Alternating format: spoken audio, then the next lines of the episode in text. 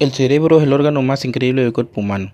Establece la forma que nos permite percibir imágenes, el sonido, los olores, los sabores y el tacto. De acuerdo a esta introducción, podemos definir que el cerebro nos hace inteligente.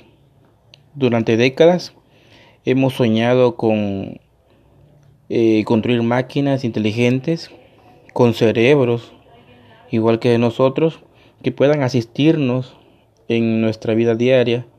Entonces, eh, para construir estas máquinas artificialmente eh, e inteligentemente nos obligan a resolver unos problemas computacionales de los más complejos que hemos tenido.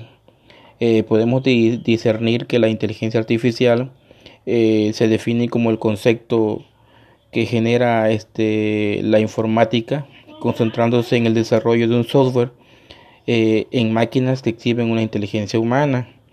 Eh, la inteligencia artificial eh, se compone de objetivos eh, que nos pueden llevar a cuatro enfoques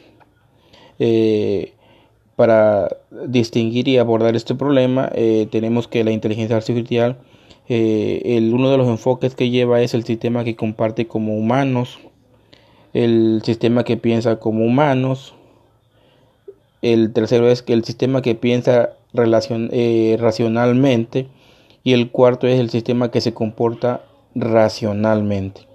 Eh, eh, todo esto abarca el fundamento de la inteligencia artificial que comparte la filosofía, las matemáticas, la álgebra lineal, el cálculo, la optimización matemática y probabilidad y estadística.